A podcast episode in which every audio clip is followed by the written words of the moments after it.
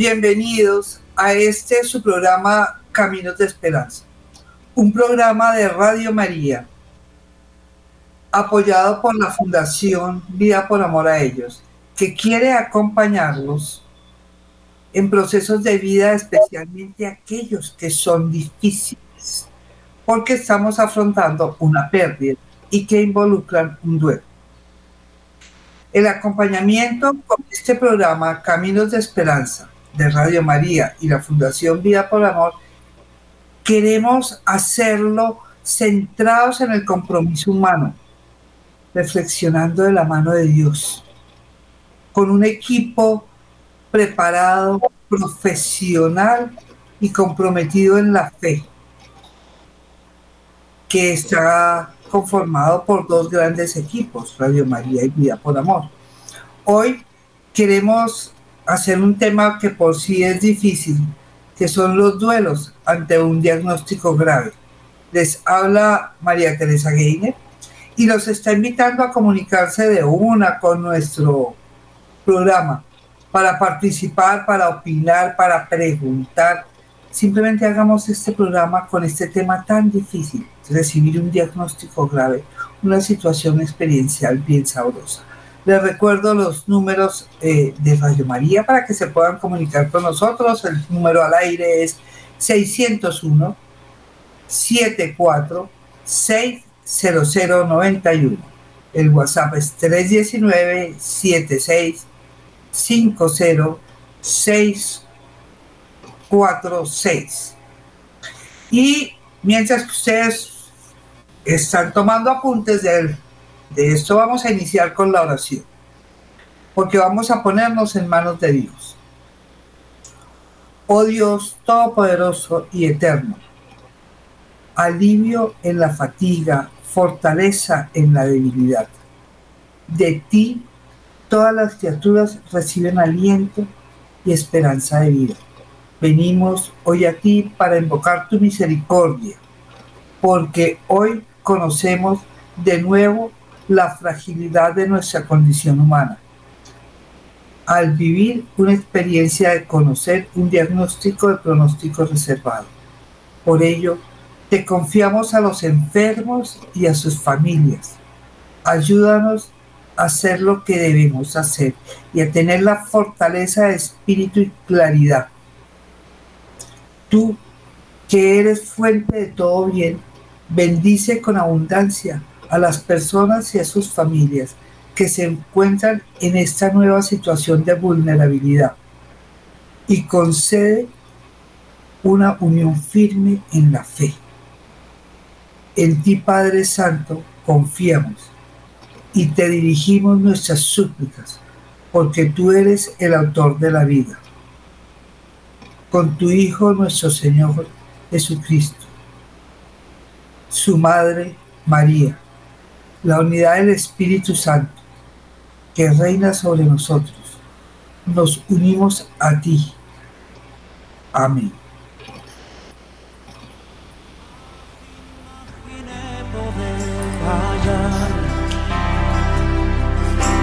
aquel que le dio a mi vida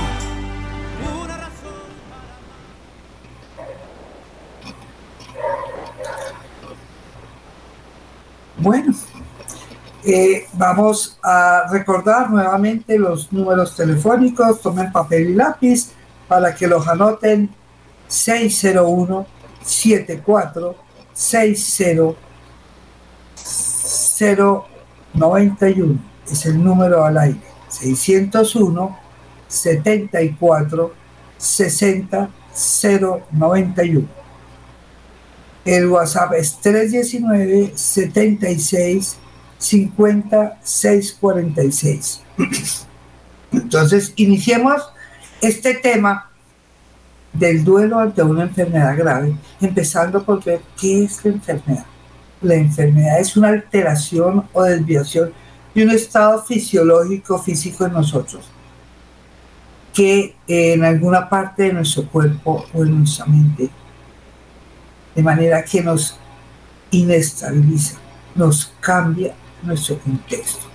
Cuando hablamos de una enfermedad grave, estamos hablando de un estado muy grave que hace referencia a que, la existencia de un problema que está afectando, que está haciendo una lesión, que está generando una enfermedad a un nivel muy alto y que tenemos posibilidades de la muerte. Muchas veces cuando nos dicen eh, un diagnóstico de este tipo de enfermedades, eh, realmente es una enfermedad demasiado grande, podríamos decir incluso catastrófica, fuera de contexto, porque estamos viendo que la situación no se ve bonita, no se ve agradable, que presenta un elevado de posibilidades de morir, de que, de que sí, con esta enfermedad que me están dando, no hay una condición buena. Por ejemplo, vamos a suponer que me dicen tiene cáncer. El solo cáncer no está vinculando directamente la muerte. Pero si me dicen tienen un cáncer muy avanzado y ya la actividad que vamos a hacer no es de tipo curativo, sino de tipo paliativo, ahí estamos hablando de un diagnóstico muy grave eh, o incluso hasta reservado, un diagnóstico que nos acerca a una situación de vulnerabilidad muy, muy grande porque nos enfrenta a la situación de que podemos estar cerca de la muerte. ¿Qué enfermedades, qué condiciones generan muchas veces este tipo de enfermedades grandes? Cualquiera que sea. Primero que es una enfermedad no solo que tiene un pico agudo, que es el momento donde se siente, sino que es crónica, es de larga duración. No es una enfermedad que va a pasar, es crónica. Muchas veces estas enfermedades también tienen el término de incurable no todas las enfermedades incurables tienen que, eh, esa condición de gravedad. Por ejemplo, una enfermedad incurable que todos conocemos y que no tiene esta condición de gravedad directa inicialmente, puede llegar a tenerla, pero no necesariamente. Es una diabetes, una hipertensión. Estas son enfermedades que no vamos a cambiar. Una diabetes no va a cambiar es una enfermedad incurable, pero no necesariamente tiene que estar en la condición grave. No pueden decir diabetes sin necesidad de condición grave. Muchas veces este diagnóstico conlleva a condiciones discapacitantes, es decir, condiciones que me van a limitar mi funcionamiento cotidiano como tal. Eh, no voy a poder trabajar, ahí me está haciendo una discapacidad laboral por decir algo. Por decir algo, tengo una enfermedad, una insuficiencia renal. Sí, esa es una enfermedad grave. Eh, que me acerca a esa opción, sí, pero pues depende de qué, qué, tan grave está, ¿no? Porque puede haber una insuficiencia renal no muy grave que la puedo manejar, pero sí me va a generar unas condiciones diferentes, unas condiciones en las cuales voy a tener que hacer una serie de cosas que antes no hacía o dejar de hacer o de comer o de alimentarme cosas que anteriormente podía hacer, ¿verdad? Eh, hay otra, otras enfermedades tienen la situación del término degenerativo. Ese es un apellido no muy agradable porque pero que sí se presenta en muchas en la mayoría de las situaciones de enfermedades con diagnósticos graves. Eh, Perdón, voy a parar aquí un momentico porque creo que tengo una, una pregunta al aire.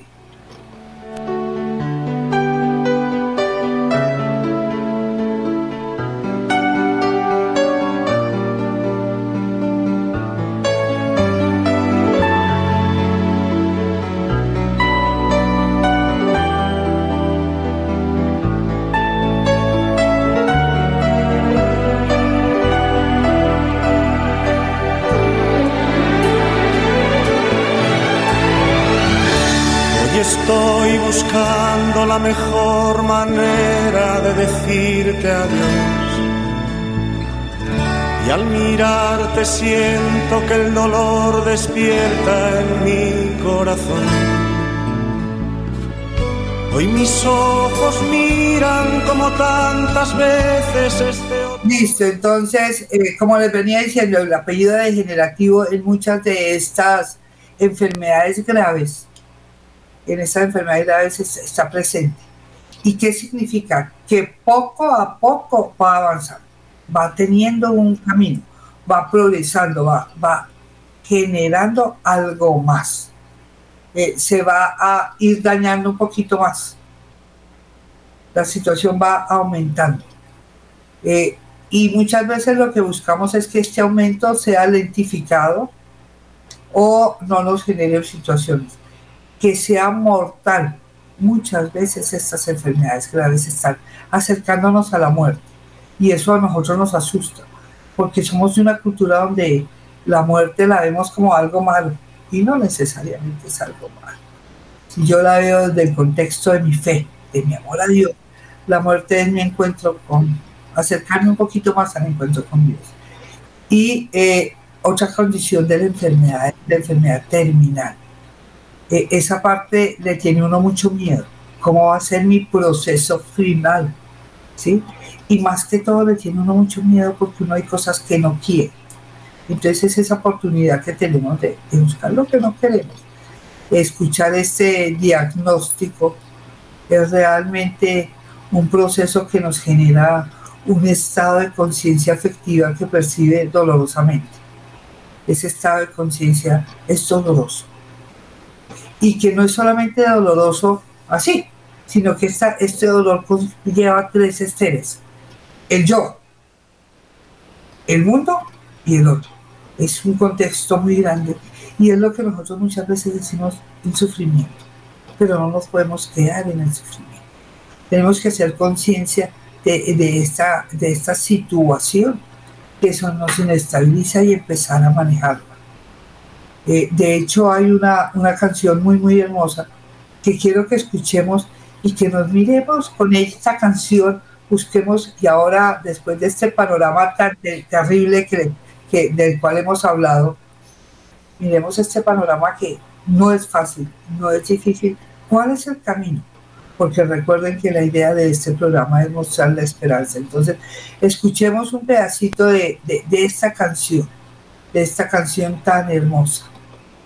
Esta canción dedicada está para alguien muy especial, que aunque las fuerzas no encuentre ya, en el fondo quiere luchar canción dedicada está para tantos que sufren en un hospital y muchos que quieren seguir y avanzar a pesar de su enfermedad. El dolor y la fragilidad es algo que cuesta aceptar. La esperanza se empieza a nublar y sentimos tan cerca al final soledad hay un Dios en el cielo que puede ayudar y como a tantos Él viene a curar por tu fe Dios te sanará. No tengas miedo ni te canses ya.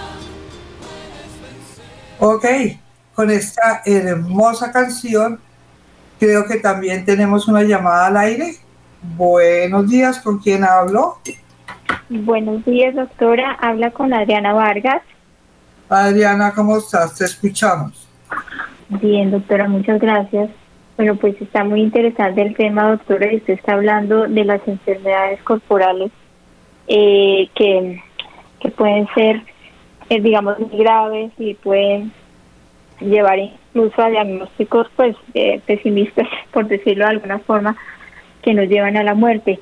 Pero yo tengo una pregunta y es con respecto al tema de la depresión. Resulta que, bueno, por diferentes razones yo he pasado por eh, dos veces por depresión en mi vida, por la pérdida de una hija eh, y circunstancias de estrés laborales y todo eso. Cuando, en la segunda vez, cuando, cuando tuve el diagnóstico, me diagnosticaron depresión recurrente y eh, los médicos, los psiquiatras, en su momento me dijeron, yo pregunté qué quería decir recurrente. Entonces recurrente es que vuelve a aparecer, o sea que ya había habido una sanación y volvió a aparecer muchos años después de la primera. Eh, entonces me decían que cuando la depresión, o sea, que si había un tercer episodio, que ya, que ya podría estar expuesta a tener medicación permanente porque ya no tiene cura. Entonces yo quisiera, por favor, que la doctora en su conocimiento me explicara y nos explicara muchas mamitas que hemos perdido hijos en donde la recuperación realmente no es tan fácil. Uno siente periodos de mucha paz, eh, uno siente, por ejemplo, yo estoy por, donde yo entregué a nuestro Señor y a mamá de vez en cuando tengo tengo como ataques, como por decirlo de alguna forma, como ataques de pánico, como como síntomas que ya hace tiempo se había dejado. Entonces yo quería... Adriana, mira, eh, te estoy escuchando cortado, por eso voy a, voy a empezar a hablar y a tratar de responder. Hay, eh, en, en resumen, hay dos tipos de depresión, diría yo más bien. La depresión endógena y la depresión exógena. Una hace referencia a cuando hay un evento externo que te genera depresión. ¿Sí? Ese es el caso de la pérdida de un hijo, de, un duelo. Hay algo que sucedió en mi entorno, en mí, algo externo a mí, que me genera depresión. Ese tipo de depresión no requiere medicación permanente. En algunos casos requiere apoyo con medicación, en otros casos se trabaja solamente con psicoterapia y no requiere medicación. ¿Listo? Entonces, ¿qué pasó en tu caso? Tuviste este proceso depresivo y has afrontado y has hecho el duelo de la pérdida de tu hijo. Obviamente, como yo les he dicho siempre, en ningún tipo de duelo, ni en la pérdida de un hijo, ni en el duelo que estamos trabajando hoy, que es por enfermedad, el, el duelo es como si se procesar el duelo no es echar borrador y aquí nada pasó. No, el duelo es dejar de sentir el dolor profundo y el sufrimiento profundo del primer momento para ir elaborando y procesando. Uno no olvida, uno recuerda, uno añora después de haber procesado un duelo. Uno tiene momentos de tristeza. Eso es procesar un duelo. En tu caso fue uno fue ese. Después estás hablando de un estrés laboral, muchos años después de que cogió una situación externa. ¿Qué te está diciendo el médico? Que, que tú empieces a manejar las cosas desde tu interior y es una enfermedad que requiere medicación permanente, pero muchas veces nos asustamos cuando hablamos de medicaciones permanentes con enfermedades incurables. Como por ejemplo, yo, yo puse el ejemplo de la diabetes. La diabetes vamos a suponer que es una persona que necesita permanentemente su insulina. O la hipertensión, necesita tomarse su pepita de, tensión todos los días. Eso no nos va a, limitar. Igualmente sucede si necesitamos una, una medicación antidepresiva. Es exactamente lo mismo, porque cuando se requiere una medicación antidepresiva es porque tu cuerpo lo está necesitando. Y aquí tu cuerpo es el cerebro, ¿sí? Es tu, polo motor. Entonces, no nos afanemos por eso, pero sí empecemos a trabajarlo y es importante apoyarnos con el proceso psicoterapéutico. Es importante encontrar un buen terapeuta psicólogo. No te vayas para un coaching cosas así por el estilo, sino un, un psicólogo clínico que te apoye en este proceso, así como en este proceso de duelo tan especial que nos enfrentamos hoy. Es, ese es un proceso. Tú estás poniendo un ejemplo clave, clave del duelo que estamos hablando. El duelo por una enfermedad grave. La depresión es una enfermedad, es una enfermedad grave. Incluso eh, la, depresión, si la dejamos avanzar, llega a la muerte no es, no es de mentiras, es una de las enfermedades graves que nos llega a la muerte. Es una enfermedad grande que nos da la pérdida de salud, que no nos deja estar en, en, condiciones agradables, que nos genera un duelo. Ese, duelo es un duelo anticipado. Y vale la pena en esos procesos de duelo anticipado que nos enfrentamos ante una enfermedad. ¿sí? Una enfermedad que pensemos, cuando nos llega esta situación, tenemos cinco, cinco punticos para, para desarrollar. El primero, ¿qué sientes? ¿Qué sientes ante esta situación?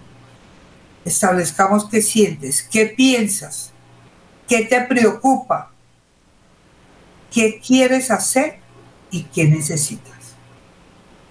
Eh, desmenucemos cada uno de estos puntos. Empecemos. ¿Qué siento? Cuando pregunto qué siento, estoy preguntando por una expresión emocional. ¿Qué, emociones se generan en mí? Inicialmente, lo primero que se genera ante un diagnóstico grave es el mismo primer punto del duelo, un shock, como un baldado de agua fría, como que hay auxilio, socorro aquí, ¿qué pasó? Y eso provoca también sentimientos de ansiedad, como nos decía eh, Adriana, ansiedad. También tenemos el proceso momentico, vale, papá, esto no es conmigo. Y cuando yo digo no es conmigo, no quiero que sea conmigo. No es o no quiero que sea conmigo. Tengo dos opciones. Continuar como si no me hubieran dicho nada y hacer, tratar de borrar la situación, que no nos lleva a ningún Pereira, porque lo que hace es que la situación avance más y yo no actúe. O decir, momentico, no estoy muy de acuerdo con lo que usted me está diciendo, eh, Mediquito no, no, no le creo mucho, entonces voy a buscar otras alternativas, voy a buscar otros caminos, voy a buscar otras opiniones. Y puedo hacer. Tener una segunda opinión siempre es bueno. Genero lo que Adriana me dice, una tristeza profunda, un proceso de depresión exógeno. Hay algo que sucedió afuera que me deprime. ¿sí? Tengo miedo, miedo que enfrentarme a una situación que desconozco, a una situación de estar enfermo, a una situación de morirme, a una situación, ¿sí? También muchas veces tengo sentimientos de culpa. Uy, ¿será que es que yo hice o dejé de hacer? ¿O esto me pasó por aquello? Y eso me genera ira, me pongo irritable. Y esa, esa ira puede generar eh, que yo me paralice o que haga daño a las relaciones interpersonales con los demás o magnifique mi enfermedad. Pero pues tengo que identificarlo. Tengo que, buscar, a veces me siento confuso, a veces me, no quiero saber de nadie y me encierro y me, me meto a la soledad. Esos son los sentimientos. Identifiquemos esos sentimientos y en la medida que yo identifique estos sentimientos, los puedo dejar afuera, los puedo sacar. De hecho, muchas veces cuando me estoy sintiendo triste, el llanto es viable y tener un clines, un hombro amigo con quien llorar, un encuentro, ¿sí? En ese proceso de, de, de, sentimientos, ¿qué siento? Entregue esos sentimientos, déjelos afuera. No se quede con ellos, sáquelos. Bueno, ya tenemos una segunda llamada. Buen día, ¿con quién hablo? Gracias, buenos días. Buenos días, ¿con quién hablo? Buenos días. Gracias, con Gladys. Gladys, cuéntame, te escuchamos. Gracias, yo quisiera pues, mm, a ver, empiezo por decirle que todo, todo lo que es en Dios y todo lo que mi religión católica me ha enseñado, yo lo aplico en todo momento pero no puedo negar que tengo una incertidumbre bastante marcada hacia hacia mi vejez ya sin sin, sin, sin es decir no tengo medios económicos mi salud es muy pero muy precaria y, y las posibilidades de ganarme la vida pues en algo también han mermado mucho no porque a mí me falte la dinámica y la disposición sino porque mi salud cada día me lo me lo aminora más entonces me ha entrado una incertidumbre bastante fuerte eh, en cuanto a religión no hay problema, yo me acojo y soy piadosa y tengo mucha fe, pero no puedo negar que la incertidumbre es, me está tratando de dominar mucho. Entonces sí, un consejo pero eso sí, medicinas no, porque ya mi organismo no aguanta tanta medicina y de por sí los sedantes siempre me han caído mal porque tengo hígado inflamado. Entonces, pues mm, no sé si la perturbe mucho porque mi, mi cuadro es como un poquito lo que llaman ahora la sociedad como tóxico, pero de alguna manera me acojo a que usted me dé como una pauta que me sirva.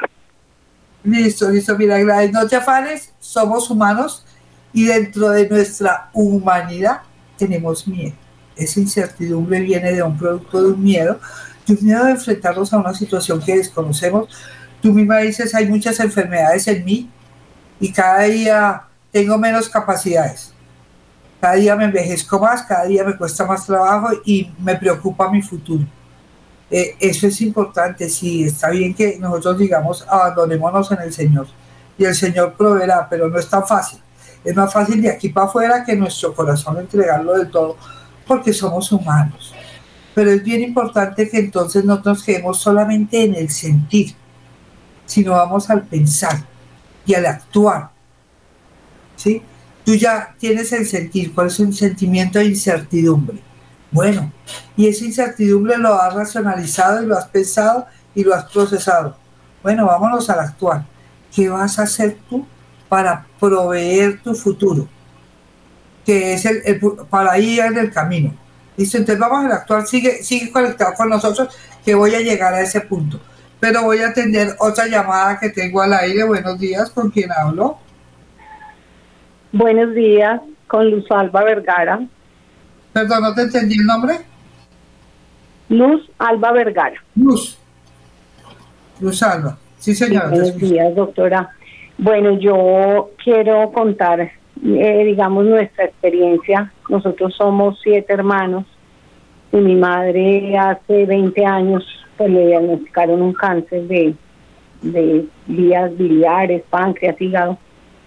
Y ella en ese proceso, para pues obviamente fue muy duro para todos, pero ella en su en la clínica, ella fue una persona, decía, una de las doctoras que la atendió, ella dijo que nunca había visto una persona paciente como ella, porque antes de que le, dijeran a ella que tenía ese cáncer, ella, ella después nos dijo que ella ya sabía lo que tenía y que, que no, que Dios había hecho ya en ella todo lo que la había traído y ya se la tenía que llevar, que ella entregaba su vida. Entonces eso fue un aprendizaje para nosotros muy duro, pero pero ella ella fue la que nos dio la lección a nosotros para poder vivir ese duelo más más fácil, digámoslo en, así puede ser. Eh, porque, como les digo, pues eh, eh, fue muy duro, pero los, la, psicóloga que nos atendió a todos, que nos habló, que decía que iba a ser todo un proceso, fue un proceso de un mes no más, que gracias a Dios así, que ella no sufrió porque, porque eh, en la humanidad de uno los que, los que sentíamos que sufríamos éramos nosotros por perderla a ella pero ella se estaba ya ganando el cielo. Ella el último domingo que, nos dio a todos, el único, solo un hermano no pudo estar porque él vive en Estados Unidos y no podía venir porque no tenía papeles. Eh, ese día ella, ella ya, digamos que veía personas como que ya se habían muerto, ella ya no abría sus ojos y ella dijo, ese día dijo, la túnica está lista. Y nosotros pues gracias a Dios lo entendimos y ella fue una mujer muy orante, fue muy mariana, ella todo el tiempo en, su, en, en los quehaceres de la casa y todo, ella era con su, uno la veía orar, uno la veía mover sus labios todo el tiempo, un, un ejemplo de vida de mujer, de paciencia, de, de bondad, de tranquilidad. Y eso nos transmitió al final, ¿no? Entonces fue como más fácil para nosotros ese duelo. Sí, señora, muchas gracias, Luz Alba. Qué experiencia tan hermosa de una persona resiliente que pudo hacer su elaboración de su duelo pegada a su Dios, caminando junto con él así. Y, fíjense que, que, nos dijo algo muy lindo antes de que subiera, el diagnóstico y ella sabía que tenía y muchas veces es importante que compartamos ese diagnóstico. No tratemos de, ocultar porque no le digan porque no le digan que tiene porque se va a sentir peor. No, el, enfermo sabe que está enfermo. Puede que no le tenga el nombre con apellido que le van a dar, pero él sabe qué está haciendo y sabe qué está pasando. Y ella empezó su proceso de duelo anticipatorio con su enfermedad a medida que lo fue sintiendo, fue, fue dándose cuenta y eh, pensando qué era lo que ella quería hacer y cómo quería ella vivir su vida. Y así lo vivió, porque es que el pensamiento es un proceso mental abstracto y voluntario que nosotros manejamos nuestras ideas, provocando que sean ideas de esperanza o ideas de confusión.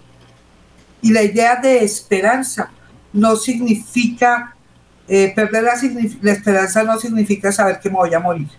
No, ahí no pierdo la esperanza. Ahí continúo con la esperanza de vivir el tiempo que tenga que vivir y dar el paso a la muerte.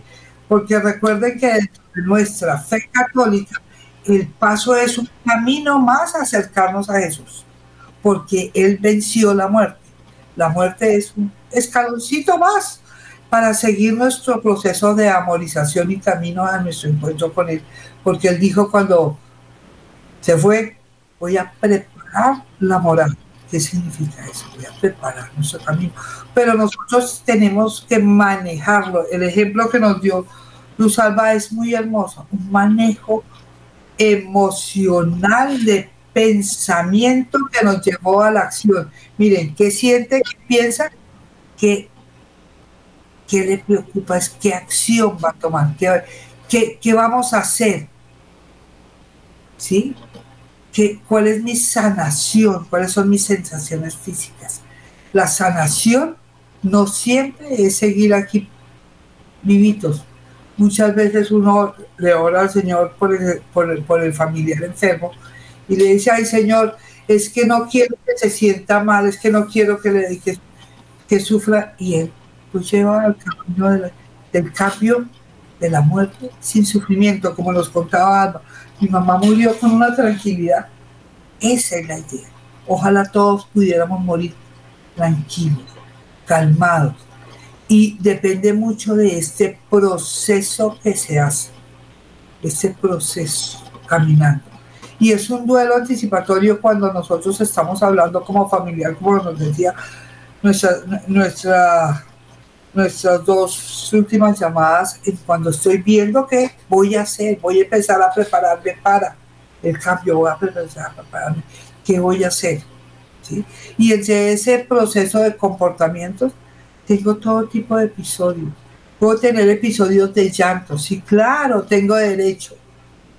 De, irritabilidad también tengo ese derecho. Lo que no tengo derecho es de lastimar al otro cuando me enoje.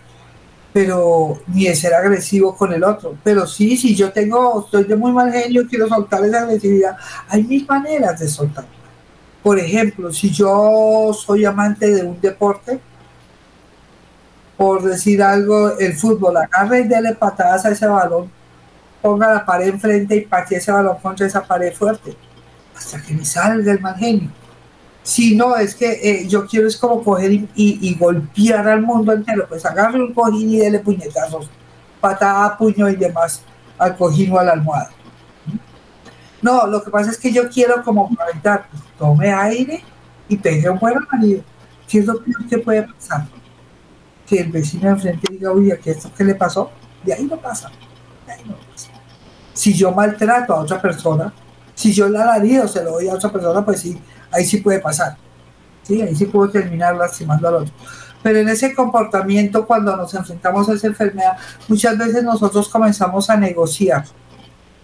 Y esa negociación la hacemos con el médico y la hacemos, y sabe con quién es la persona con quien más tratamos de negociar sobre nuestra enfermedad. Dios nosotros negociamos con Dios.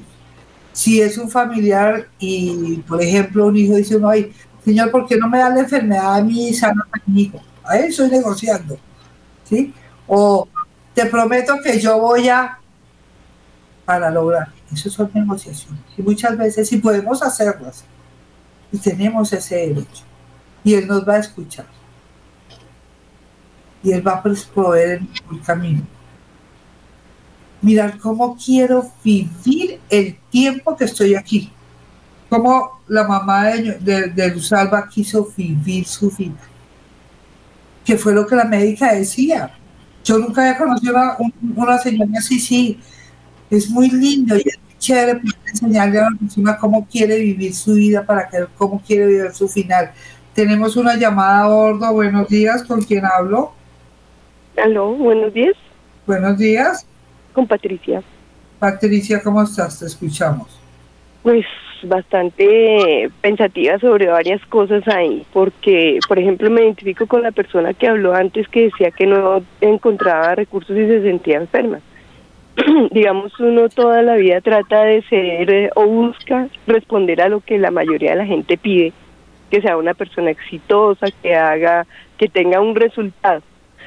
Todos no tenemos esa dicha de poder cumplir esas misiones, ¿sí? De decir, completé una carrera, me casé, tuve los hijos. A veces las misiones que le ponen a uno son completamente diferentes y pues como no se ven con dinero, con cosas, entonces generan una idea de fracaso ante la gente ante, eh, y ante uno mismo muchas veces. Y obviamente la parte, como decía la señora, respecto de la salud, ¿no? Cuando el, la parte física no le responde a uno y le va limitando las posibilidades de trabajo, así uno tenga toda la intención eh, o, la claridad mental para hacerlo, se vuelve un obstáculo porque además la misma gente o las mismas circunstancias de los trabajos impiden que uno pueda estar y desarrollar bien las tareas, ¿no? O la gente se cansa y entonces lo sacan a uno. Y, y es muy difícil estar en la explicación, mire, es que pasa esto, es que pasa esto, es que pasa esto. Y, y, y, es, es, es fatal. Y por ejemplo, en este caso, yo soy de las personas que sufre eh, hace mucho tiempo mm, problemas digestivos, que toda la vida han sido la base que vienen de problemas digestivos causados por enfermedades desde la niñez. Entonces, se, se van complicando con el tiempo y es muy difícil explicarlos, pero como no está demostrado que es que es un cáncer, que es que se tiene un problema del corazón, eh, algo visible, ¿no? Entonces la gente no le cree el sufrimiento que tiene una persona con eso. Mira, la situación es que vas a empezar a buscar qué es lo que realmente tú necesitas. Y voy a, voy a eso ahorita, ya te respondo, tenemos otra llamada al aire.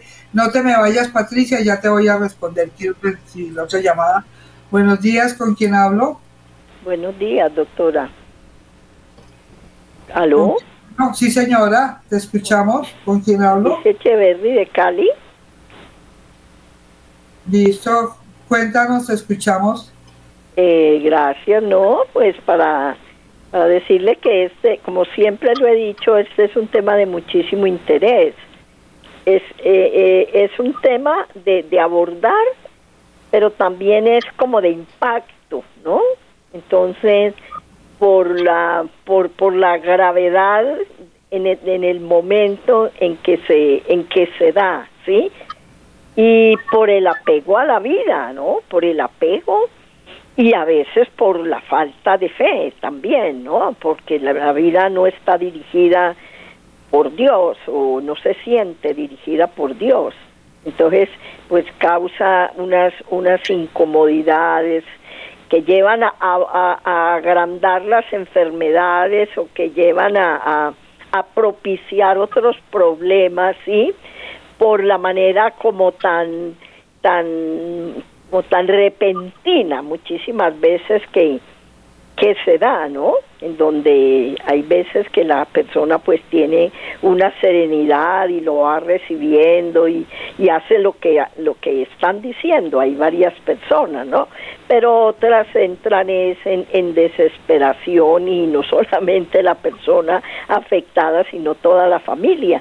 Entonces, pues bueno, para felicitarla y porque continúe con ese programa tan interesante que se convierte en un problema. Gracias. Bueno, entonces veamos lo que tenemos que hacer. Aquí nos están dando una guía. Tú nos estás ayudando. ¿Qué hay que hacer? Resignificar la existencia que he tenido yo. Patricia nos decía, si no tengo carro, casa, beca y, y es X cosas, no soy exitosa. Empecemos por resignificarnos. Yo soy exitosa sin necesidad de tener mucho dinero. Yo soy exitosa sin necesidad de ser famoso. Yo soy exitosa dentro de mi contexto. Empecemos por resignificarnos para no quedarnos en la frustración de la tristeza. Hay que hacer, ¿qué voy yo a hacer por mí? ¿Qué voy yo a hacer dentro de mi propio contexto? Si yo tengo una, una situación de salud que me, que me genera dis- eh, eventos de discapacidad, eventos de que no puedo hacer, como decía Patricia, tengo problemas digestivos, sí, miren, yo les aseguro y lo voy a hacer aquí muy directa. Si yo tengo un mal de estómago y estoy floja del estómago, pues difícilmente puedo hacer algo. Tengo que estar cerquita de un baño. Sí, eso es real. Pero entonces eh, voy a, conociendo mi condición, mis capacidades, voy a empezar a actuar y a buscar qué necesito. ¿Qué necesito yo? ¿Y cómo voy yo a actuar? Voy a comportarme. ¿sí? Si necesito hacer cambios en mi, en, mi alimentación, pues los voy a hacer. Voy a empezar por ahí. Y muchas veces, como decía Gladys, no es llenarnos de medicamentos. No, no es que, que, que ya dele, dele pepas y pepas y pepas, porque todas las, todos los medicamentos tienen un efecto secundario, tienen un ejercicio y tienen que salir lo, los, lo que sobra por algún lado. Entonces sí, pero hay momentos en que sí necesitamos el medicamento. Tenemos que valorar. De hecho, hay, hay unos médicos que son los médicos familiares, los médicos gerontológicos, eh, los internistas que lo que hacen es mirar lo que tú estás tomando y como hacen eso, medificar, bueno, es, esto podemos soltarlo, esto lo podemos soltar, hagamos esto, porque si uno no se puede convertir en una farmacia de 20 pepas diarias, no, no podemos. Eso no es positivo para nadie, pero sí podemos actuar en mi manejo, como nos ponía el caso eh, Luz y nos daba opciones allá, en mi manejo emocional, yo puedo lograr cambiar mi curso de la enfermedad, mi forma como camina la enfermedad. Hay cosas de la enfermedad que no puedo cambiar, pero la forma como se afronta, cómo camina ese proceso de aceptación, es voy a vivir con una condición específica, pero la voy a vivir bien. No es que decir, no, no, es que de ahora en adelante no voy a sentir dolor. Eso no lo digo yo de aquí, me lo voy a imaginar y me va a pasar el dolor. Hay cosas que, hay situaciones y enfermedades que tienen dolor crónico, es decir, permanente. Pero yo voy a saber manejar este dolor de una manera que no sea maltratante para mí. Por ejemplo, si yo me machuco un dedo y todo el día pienso, ay, pobrecito, me duele el dedo, me duele el dedo, mi dolor se va a incrementar porque estoy mirando mi dedo machucado y estoy pensando en mi dedo machucado todo el tiempo. Pero si yo digo, ay, este dedo me está doliendo mucho y está machucado, lo voy a dejar quietecito para que no me duela, no me lo voy a tocar, pero mientras tanto voy a hacer otra cosa. El hacer otra cosa distrae mi mente y el nivel del dolor baja. De 10 a 8. No estoy diciendo que pase, pero sí me permite a ver cómo voy a hacer ese proceso de afrontamiento, de aceptación de mi nueva vida. ¿sí? Y, apoyarnos en las personas y en las personas que tenemos a nuestro alrededor. En nuestra red, todos tenemos una red. Una red familiar, una red social, una red comunitaria. Y si no la tenemos, busquémosla. Vamos a buscarla. Vamos a suponer que definitivamente yo so, estoy sola en este mundo porque ya no tengo familia. Y amigos, busquemos los amigos. No, los amigos muy poquitos y poco pueden hacer. Bueno, apoyémonos. Si no, me pueden dar apoyo emocional nomás. Bueno, listo, ya tengo algo de mis amigos. Puede que platica y sostenerme no puede, pero sí tengo el apoyo emocional. Bueno, pues busquemos otro apoyo por otro lado. Hay instituciones católicas que nos pueden apoyar. Hay instituciones gubernamentales que nos pueden apoyar. Entonces busquemos. Es que necesito y cómo voy yo a actuar. Entonces metámonos el hombro y apoyémonos. Siempre tenemos una persona que nos va a decir, aquí estoy. Y estoy para apoyar. Y siempre va a haber esa persona. Eh, también podemos apoyarnos en Dios. Él nos dice, aquí estoy. Apoyémonos en Él. De hecho, hay, hay una canción muy hermosa que, eh, que tiene, que, es bien importante. Eh, y esta canción, bien, bien hermosa, eh, podemos escuchar un pequeño fragmento que se llama Aquí estoy yo. Cuando sientas miedo, aquí estoy yo. Cuando tengas penas, aquí estoy yo. Si se nubla el cielo en tu corazón, yo tan solo quiero que sepas que estoy yo.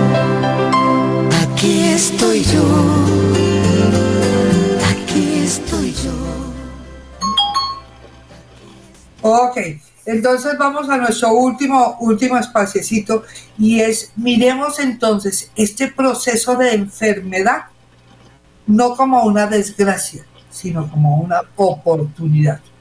Y alguien me decir, ¿cómo así como una oportunidad? ¿Qué oportunidad puede ser que yo tenga una enfermedad grave que, o que mi familiar tenga una enfermedad grave y que me va a acercar a la muerte?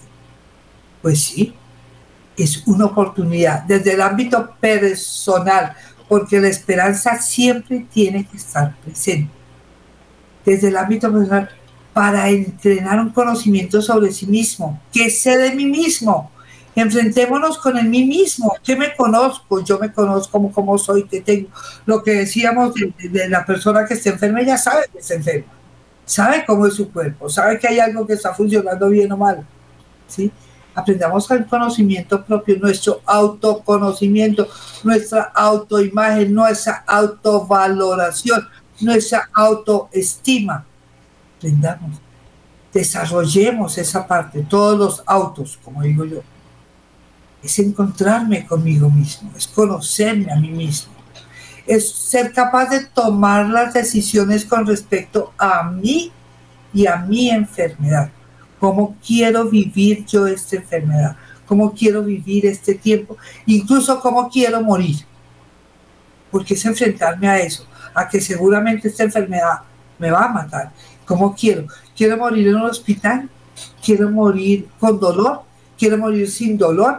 ¿Quiero morir en mi casa? ¿Quiero morir acompañada? ¿Quiero morir solo? Son decisiones propias. ¿Sí? Reconocer que este, este tiempo que me da esta enfermedad es un regalo. ¿Cuántas personas no tienen ese regalo de darse la oportunidad de poderse despedir de las personas que quieren despedirse? De preparar el, camino, de preparar la vida, de preparar al otro. ¿Mm? Es una gran oportunidad de reconocer que este es un regalo un regalo que me está diciendo, oiga, me voy a morir y voy a decirle a mis hijos, oiga, yo quiero que ustedes cuando yo no esté puedan hacer esto, puedan usar esto. Tengo estos bienes, tengo estos, e, e, estos regalos de amor para cada uno de ustedes. Tengo la posibilidad de compartir, tengo la posibilidad de sentir el regalo de decirles, te quiero, te amo, eres importante para mí, consentirnos, expresarnos, es un tiempo brillante. También es una oportunidad desde, esa oportunidad familiar de poder escuchar al otro y poder ser escuchado, de aprender a agradecer, de poderle decir a, las personas que tengo a mi alrededor, bien sea la familia o el enfermo, ambos tienen esa opción porque el contexto. Es decir, gracias porque la posibilidad de perdonar, te perdono porque, recordemos, no somos perfectos y hemos metido la pata muchas veces. ¿Sí? Te perdono porque la oportunidad de compartir, la oportunidad de ser felices, la oportunidad de, eh, de, ir caminando juntos. ¿Sí? Pensémoslo. ¿Qué puedo ¿Qué oportunidad tengo yo?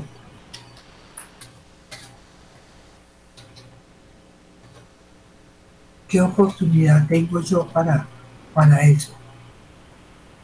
¿Qué opciones? Listo, entonces miremos qué podemos tener. ¿Qué necesidades tengo yo en este proceso de oportunidad la necesidad de acompañar. ¿Qué acompañamiento puedo yo recibir? El acompañamiento, hay tres tipos de acompañamiento y los necesito de verdad y que ya los había mencionado, recordemos, el acompañamiento espiritual, el acompañamiento emocional y el acompañamiento físico. Recuerden, este proceso tan difícil, que iniciamos viéndolo tan oscuro, tan, tan patético, tiene un camino, y un camino muy hermoso, y un camino que nos va a decir, el camino continúa, aquí no nos vamos a quedar, todo va continuando. Y así quiero despedirnos de hoy, de este hermoso programa, Caminos de Esperanza, con el acompañamiento del equipo de Radio María y Vida por Amor, dejándoles un pequeño fragmento de una canción bien hermosa que se llama Ya pasará. Entenderé que mientras siga vivo, habrá un camino de un solo sentido. Perdona, olvidar y avanzar. Siempre he pensado que nada está escrito y que el destino lo hemos construido sin duda Sé que puedo sé que puedo volver a empezar. Ya pasa